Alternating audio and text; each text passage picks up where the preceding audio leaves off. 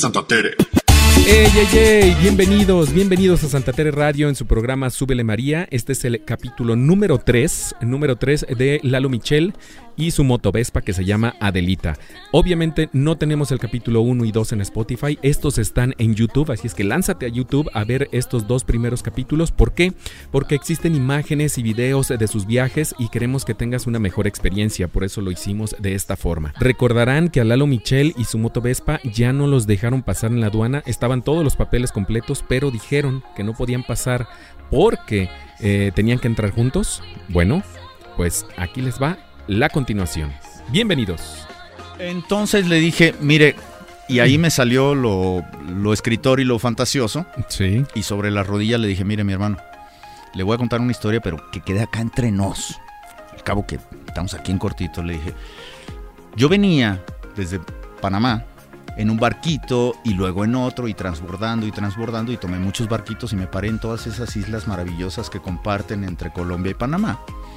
Y en, Echándole flores. y en una de esas islas, compadre, me enamoré de una negra cartagenera, pero que estaba requete tres piedras, man. Chula. Chula.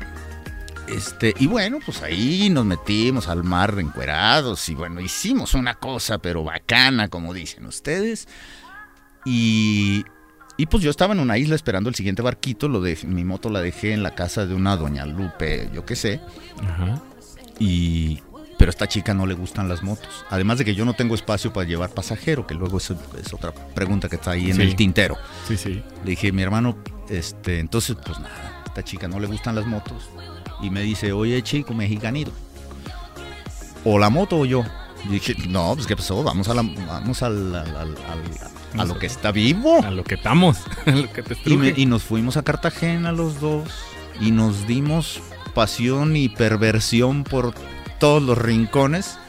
Y como yo soy un tipo insoportable, que la gente no me aguanta más de cinco minutos, esta chica, después de un mes y medio, se hartó de mí, me mandó a la calle y yo me quedé vagando con las calles, por las calles de Cartagena, doliéndome de mi abandono y de mi desgracia, hasta que me acordé, sí, ¿no? Y le, le puse ahí teatralidad al asunto para que el Hasta tipo... la lagrimita cocodrilo. Sí, sí, sí, me temblaba la voz y todo eso. Me abandonó tu compatriota, caball- caballero. Y dije, me acordé que yo tenía una moto allá tirada en una isla, entonces le hablé al hijo de Doña Lupe para que me mandara mi moto en el primer, barco- en el primer barco que se encontrara. Y está ¿Y llegando. aquí está? Y aquí está llegando. Dice, no, parcero, lo suyo está bacano. Dice, le voy a sellar los papeles, pero nada más para que se vaya enseguida a Cartagena a darle fuego a la negra esa, chico, ¿me oyó? A, a que corone. Y con ese cuentito le comí la cabeza a un funcionario aduanal. Híjole. Y pude liberar a Adelita. Y bueno, lo que seguía era que ya nada más me quedaba un mes y medio para recorrer el resto de, Car- de- de Colombia Ajá. lo cual era un tiempo muy apretado porque están tres meses, pero yo me había gastado un mes y medio en Cartagena. Entonces, bueno, recorrí lo que pude y cuando estuve en Bogotá hice el trámite para renovar el permiso de Adelita, Sí. de mi moto.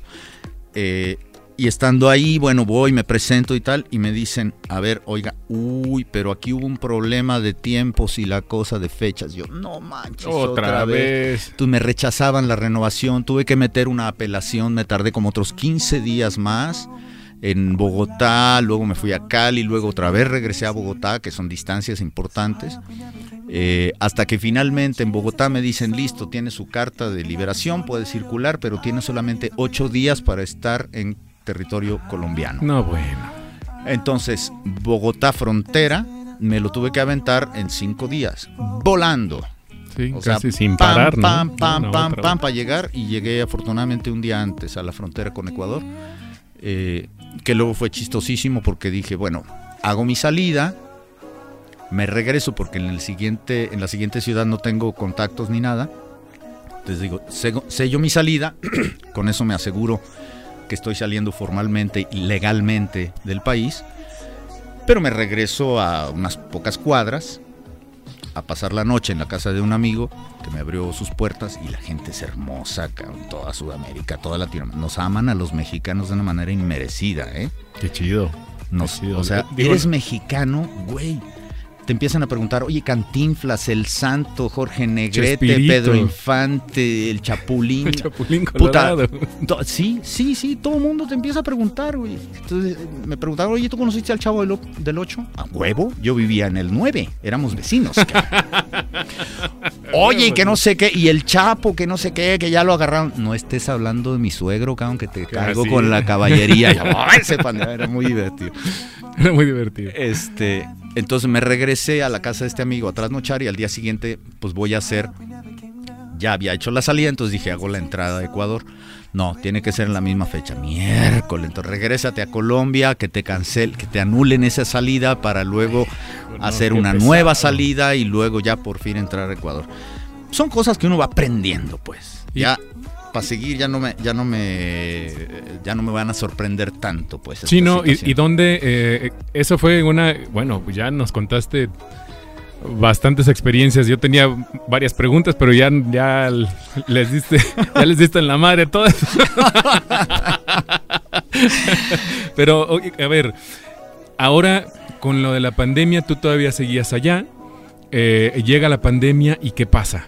Ya, bueno, eh, yo seguí recorriendo después de Colombia. eh, recorro, bueno, pues varios lugares, Arica, Antofagasta, Iquique, San Pedro de Atacama y después eh, cruzo la cordillera por uno de los pasos cordilleranos más altos que rasguña los 5.000 metros sobre el nivel del mar.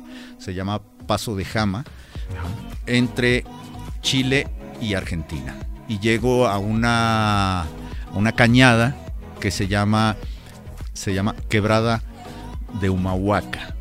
El pueblecito se llama Purmamarca, a donde llegué, pero la quebrada se llama Quebrada de Humahuaca. ¿Y te acuerdas aquella cancioncita que cantábamos? Fiesta de la quebrada Sí, sí. humahuaqueña para bailar. Sí. Entre charango y bombo, carnavalito El para carnavalito. cantar, algo así.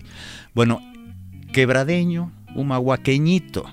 Quebradeño, humahuaqueñito. Nosotros lo cantábamos como estar guachaguachando cualquier canción en inglés.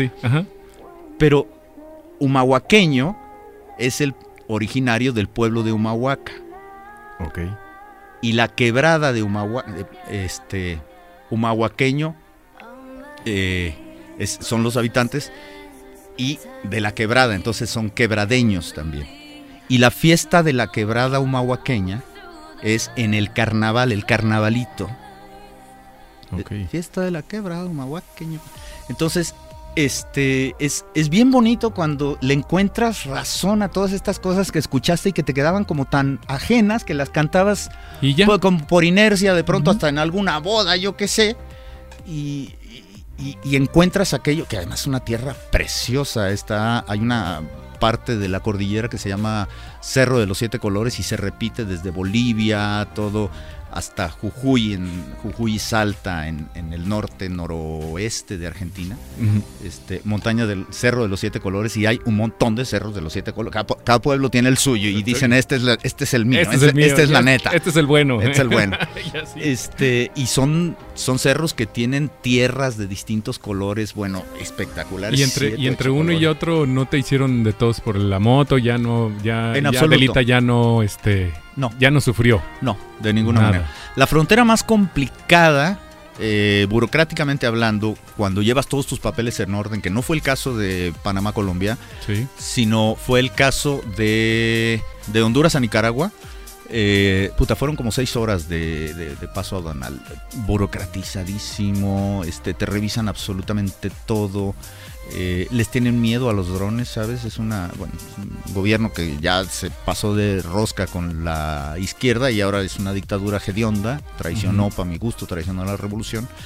Eh, y, y- y están viendo moros con tranchete todo el tiempo, entonces le temen a los drones porque no vaya a ser que un espía, un atentado, Ahí la mierda. ¿no? Sí, claro, claro, claro. Entonces, este, no me preguntes cómo, yo traía una legión de ángeles eh, eh, protegiéndome y pasé un dron y lo volé dentro de Nicaragua. Y cuando salgo de la frontera de Nicaragua hacia Costa Rica, me revisan nuevamente las maletas y dice, ¿y qué andas ahí? Porque no dice, ¿qué traes? ¿Qué Anda- andas dron? Ajá. Yo, no, no ando, ando bien. No, Ando bien, no ¿no? me he metido nada. Ni he fumado, jefe. sí. Entonces, ¿Andas dron? No. Entonces, cuando salgo me dice, ¿y esto qué? es?" Le dije, ya, un dron. Pues sí, pues Ya ya, me yo ya iba de salida, pues, Sí, ni modo que me lo ahí quiten ahí. Entonces fue muy cagado. ¿Y qué le, qué le recomendarías a los que quieren viajar o que tienen esa espinita de, ah, me quiero ir yo solo, por, no sé, aquí a Vallarta o a Mascota o como sea, pero él solo en su moto o, o no sé, o en el carro, ¿qué le recomendarías tú a esa persona? ¿Qué tiene que hacer? ¿Qué, qué tiene que ver? Eh, ¿Cómo se tiene que organizar? A grandes rasgos, digo, algo así. comencemos con los tecnicismos. Bueno, eh, después de Argentina bajé hasta Mendoza, una zona donde llegan vinos de allá. Acá a Guadalajara, los vinos mendocinos son exquisitos. Sí.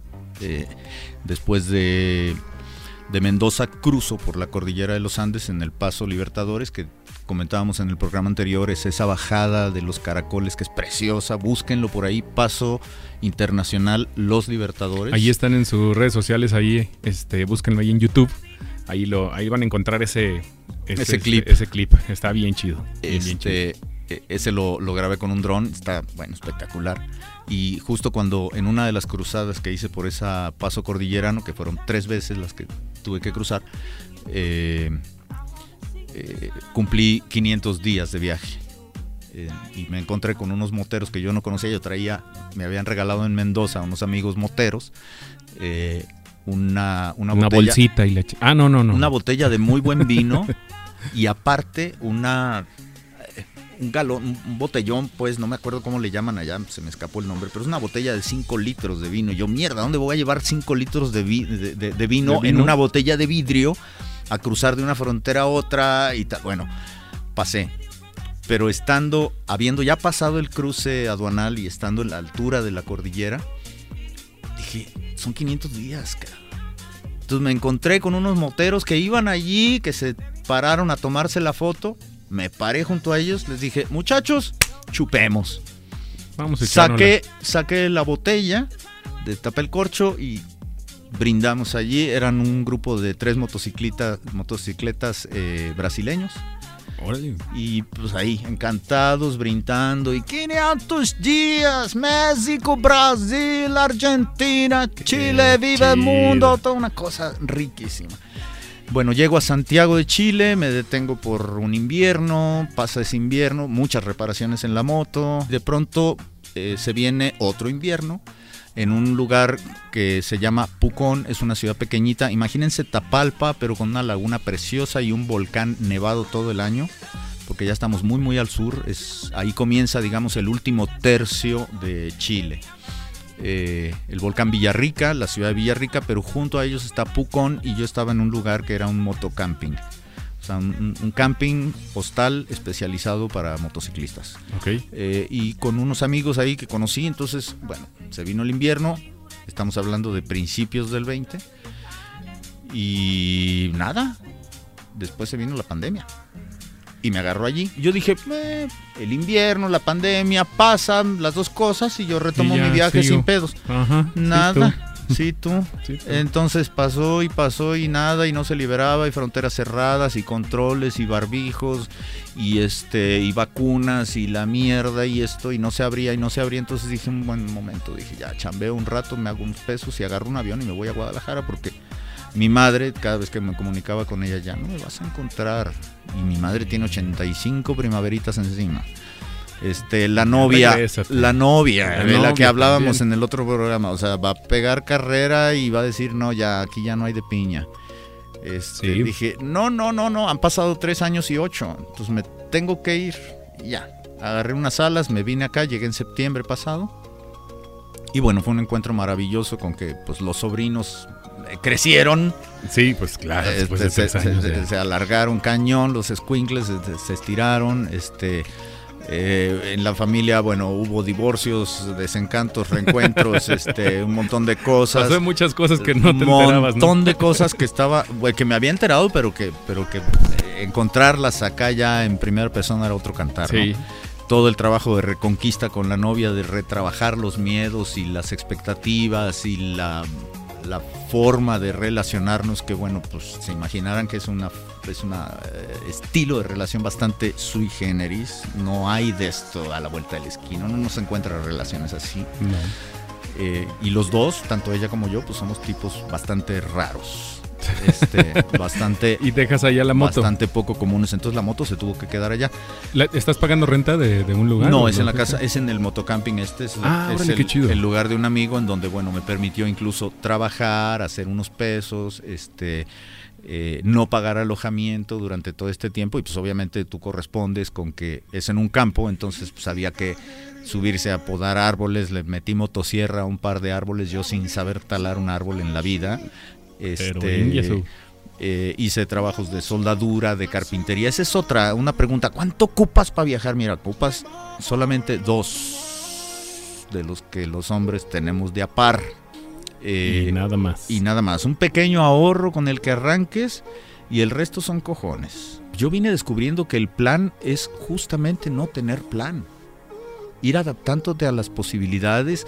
Claro, tienes un trazo general de ruta, tienes una idea más o menos aproximada de lo que puedes encontrarte en el camino, de los lugares que te interesa conocer, no sé, Cusco, el Palacio de la Moneda en Santiago, el desierto de Atacama, lo que sea.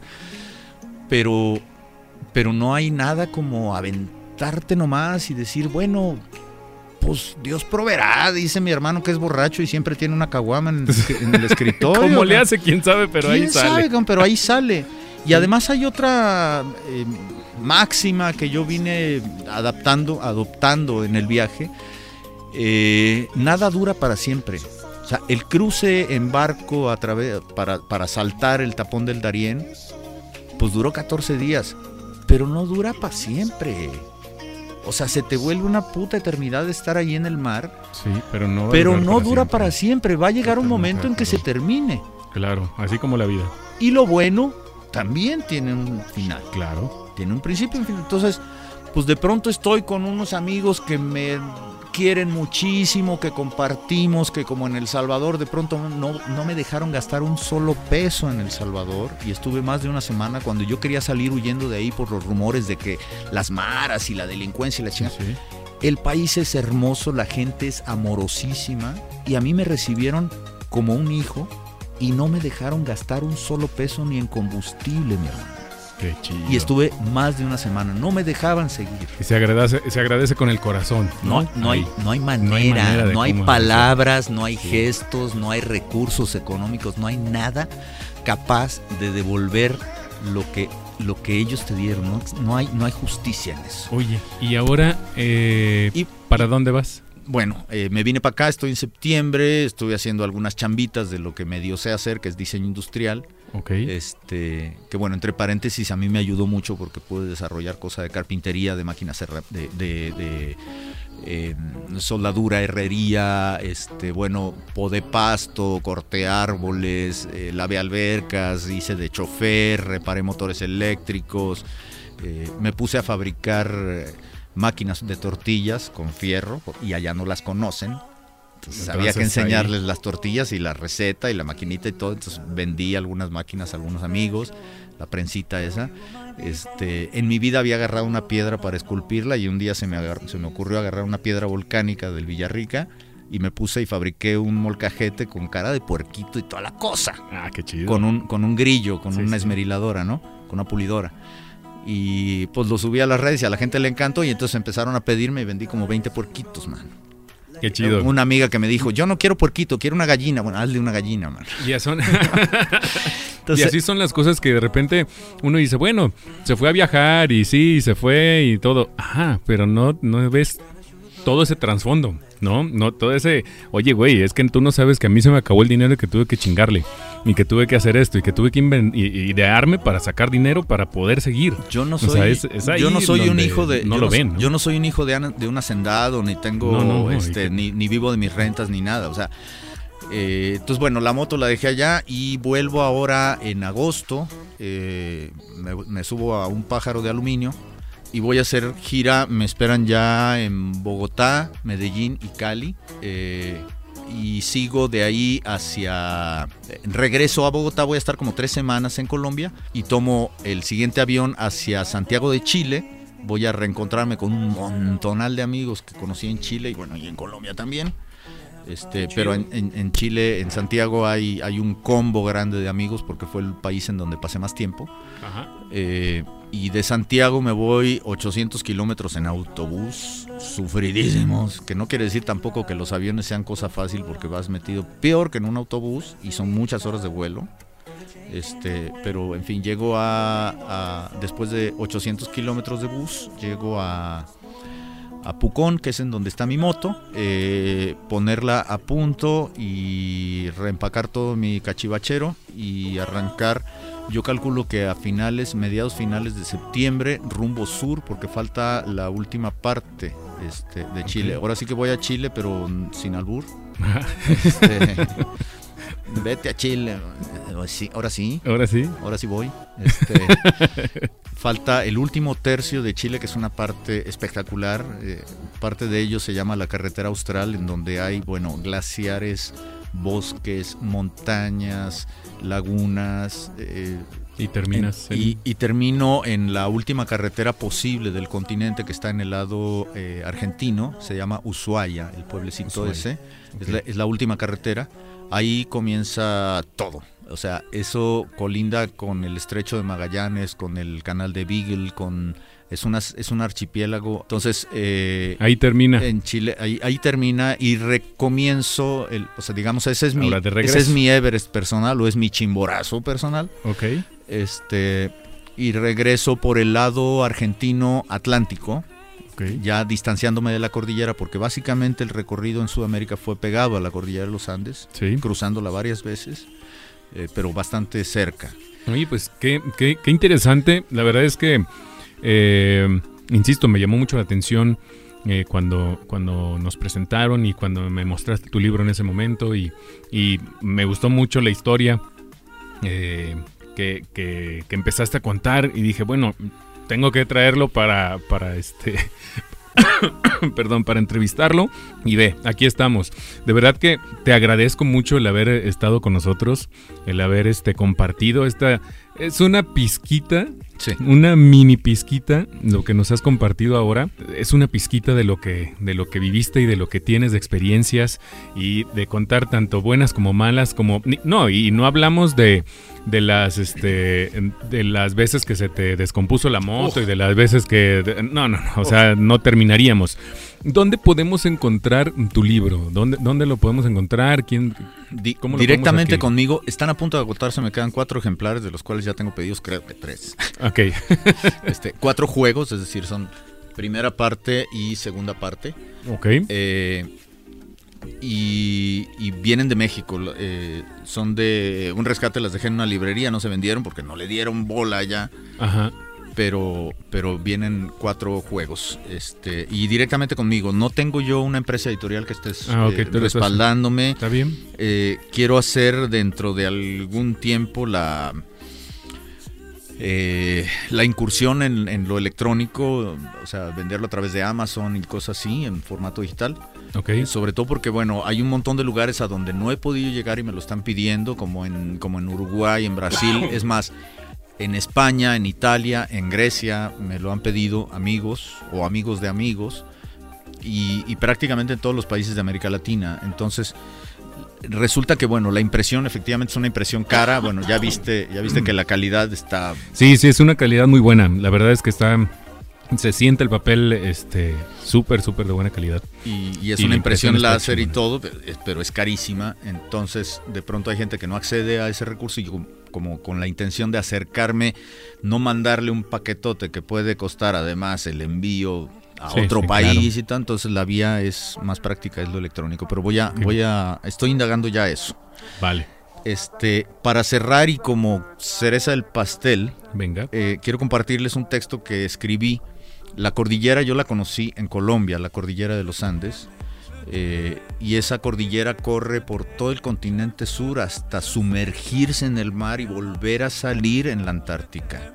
Y este lo escribí y después lo leí en la Sociedad de Escritores de Chile en Santiago, en donde, bueno, fueron Rubén Darío y un montón de gente, monstruos de la literatura latinoamericana, eh, fueron socios ahí, fueron, fueron colaboraron en la sociedad de escritores, fueron miembros, entonces yo lo leí a los, a los contemporáneos, Rubén Darío ya no vive, ni, toda esa gente, pero, pero hay otros escritores nuevos, muy muy buenos, entonces les compartí esto. Cuando lo terminé de leer, dijeron, huevón, ninguno había descrito la cordillera como tú lo hiciste. Y bueno, juzguen ustedes. La gran cordillera andina es un reptil alargado que se arrastra por las Américas, un espinazo que vertebra el continente y que lo une de una punta a la otra, que lo sacude con sus escalofríos trepidantes de dinosaurio vivo. Un esqueleto verde y marrón que se alimenta de ojos codiciosos, de exploradores temerarios y de aventureros delirantes es la escarpada serpiente echada que suda hielos y que repta el mundo desde la bisabuela Pangea, leyenda real de una arruga en la piel de la tierra y que conoce al hombre desde antes de que apareciera con sus lanzas y antorchas y chozas y minas y fronteras y banderas y, y guerras y dictaduras y crisis y que algún día lo verá desaparecer. Es la prehistórica biblioteca que guarda los secretos del origen del mar en sus cimientos de sal y de mineral precioso. Es la matriarca imperial y absolutista que gobierna miles de kilómetros e impone su voluntad subyugando a todo lo que habita o merodea por sus dominios. Es la cadena perpetua, eslabonando montañas eternas y dictando sentencias inapelables en todo su señorío, entregando vida y muerte a su antojo. Es una barrera inmensa que intimida, mostrando feroces y, y afilados colmillos al aire, pero que exhibe también impúdica esas sensuales curvaturas de mujer que seducen. Sus vigorosas erecciones de risco desnudo penetran y rasgan las nubes virginales y gélidas que gimen de altísimo dolor hasta exprimir esos cúmulos de placer jugoso que lubrican de fertilidad los valles más remotos. Es la hija predilecta de la Pachamama, amante del sol y de la luna, que destila leche de glaciares desde sus tetas, madre de los cóndores y las vicuñas, diosa de los apus, los cerros sagrados, que nutre desiertos y selvas. Es la serranía caprichosa, artista de tormentas y quietudes, vigilante de la mar oceánica, misteriosa roca inabarcable que toca el cielo y respira sin oxígeno inconmovible y amada y cruel y milenaria y omnipresente y bondadosa y sagrada y descomunal. Otra vez. Otra vez me dejas sin palabras. Otra vez. Está bien chido. Y escribes muy bien, ¿eh? Hombre, muchas gracias. Eso, de verdad es que escribes muy bien. Eso intento. De, detallas todo muy bien. O sea, eh, eh, es que no, no, no sé, o sea, no sé qué decir, cabrón. Muchas gracias. De verdad está, está chido, o sea, estuvo chido. Las dos partes que nos leíste, tanto esta como, como la anterior, eh, híjole, te, te, llega, o sea, te lo llegas a imaginar, te lo llegas a, a, sentir. Muchas felicidades. ¿Qué más quisiera tener más tiempo para seguir platicando? Pero, pero cuando regreses del viaje podemos hacer otra entrevista para ver cómo te fue y saber la continuación, ¿no? De, de que ahorita está Delita con otro en este momento, ahorita Delita está con otro y vamos a ver cómo regresa. Esperemos que el otro no la esté manoseando. Esperemos que no, y si no, se va a meter en problemas. Porque va a llegar el charro ahí a repartir pistolazo. ¿Qué hubo? ¿Qué hubo qué? ¿Qué hubo qué? Este, oye, no, al contrario, te agradezco un montón este, el espacio y agradezco la paciencia de las orejas y de los ojos que están del otro lado. Bueno, de, de las orejas eh, no tanto, de los ojos sí, porque estar soportando la visión de este espantajo frente a la pantalla no debe ser una experiencia bastante agradable. Eh, pero bueno, la verdad muy agradecido con tu audiencia y con, contigo, con el espacio eh, de Súbele María. Súbele María. Ya me lo aprendí. Sí. Este, y, bueno, nos veremos a la vuelta porque todavía hay mucho, mucho que contar. Falta el Amazonas, falta. Híjole, falta, falta. Falta un montón de cosas. Yo calculo que voy a andar llegando, si las fechas me dan, eh, por Navidades a Río de Janeiro, por Navidades de este año, y por Carnavales a Río de Janeiro. Ok. Uf. ¡Ulala! ¡Ulala! Carnaval de Río. Bueno, pues va, ahí te estamos siguiendo en, tus redes sociales, vamos a estar viendo los videos que vayas subiendo durante la travesía. Eh, y bueno, pues no queda más más que una vez darte nuevamente las gracias. Y pues tus redes sociales, Lalo Michel en todo. Lalo en Michel en Facebook, en YouTube, en Instagram. Y en Instagram. Este, los- sí. síganlo, por favor. Si por ahí eh, necesitan contactarme algo, yo con todo gusto estoy abierto. Este, el tema de la capacidad de carga de amigos que te ofrece Facebook, ya estamos así como en el límite. Ok. Te da 5000 amigos y yo 4980, 980, una cosa así, o sea, Ok. ya no hay ya no hay espacios prácticamente. Entonces, disculpen si no les doy bola a las solicitudes porque si no se comienza a bloquear la página. Pero este, pero yo con todo gusto los contacto. Pero lo pueden este, seguir también en YouTube, ¿no? Y ahí también escribirte. en YouTube y, en y, bueno y, también, y en ¿no? Facebook pueden escribirme también, o sea, Vale, a- vale. a anotarse como seguidor, ins- escribirme. Yo eh, siempre trato de contestar todos los comentarios, las, las comunicaciones directas en el Messenger eh, y listo. Este, estoy dispuesto, por supuesto, valga la cacofonía. eh, a recibir cualquier apoyo en términos eh, materiales, porque ciertamente un proyecto de estas características es bien complicado en términos materiales. Eh, y, y bueno, si hay alguien que diga, bueno, aquí hay 10 pesos para medio litro de gasolina, bueno, chingale, yo encantado. Encantados. Este, o hay 10 mil pesos, bueno, igual, más encantado. Es más, de pronto si hay alguien que tenga alguna empresa y le interese patrocinar una parte del viaje, yo por supuesto con todo gusto abierto a difundir las marcas. Vale, ahí Este, está. Porque, o sea, y no tienen que ser marcas especializadas en motociclismo, ¿va? Si tienes un hotel, en- o si tienes una, un restaurante, o si tienes una tequilera, o si tienes Sí, sí, lo que sea, este, yo estoy, yo estoy encantado de este, recibir apoyos y corresponder eh, como se debe con, con la difusión de las marcas, por supuesto. Va, perfectísimo. Eh, y bueno, pues nada, muchísimas gracias, encantado, nos veremos acá eh, dentro de un, Un año. año. y algo. Aquí nos veremos este- nuevamente y para que nos platiques ahora sí cómo te fue y cómo este cómo sucedió todo este rollo. De verdad que estoy intrigado de qué cómo está Delita ahorita y, y cómo la vas a encontrar y cómo toda esa historia quisiera quisiera saberla y estoy seguro que los de allá también están los que nos están escuchando, los que nos están viendo también quieren saber qué pasó. Así es. ¿vale? Raza, anímense a abrir la pinche puerta. Neta que el mundo de allá afuera no es tan piojo como lo pintan, caray. Es bien chido, está lleno de gente buena, de gente cariñosa, está lleno de sorpresas, güey. Vuélvanse niños otra vez, reencuéntrense con el pinche niño que dejaron olvidado. Así que, que dejaron olvidado en cualquier rincón porque nos obligaron a ser adultos a la mierda con eso.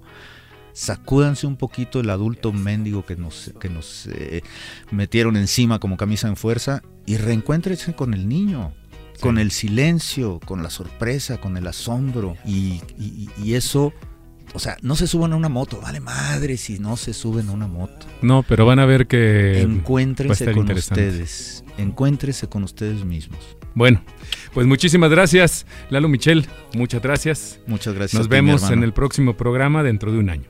¿Vale? Hecho el tiro. Hecho. Hecho el Muchísimas gracias a todos los que nos vieron, todos los que nos escucharon. Nosotros somos Santa Tere Radio en su programa Súbele María. Hasta luego. Un gustazo, raza. Chao.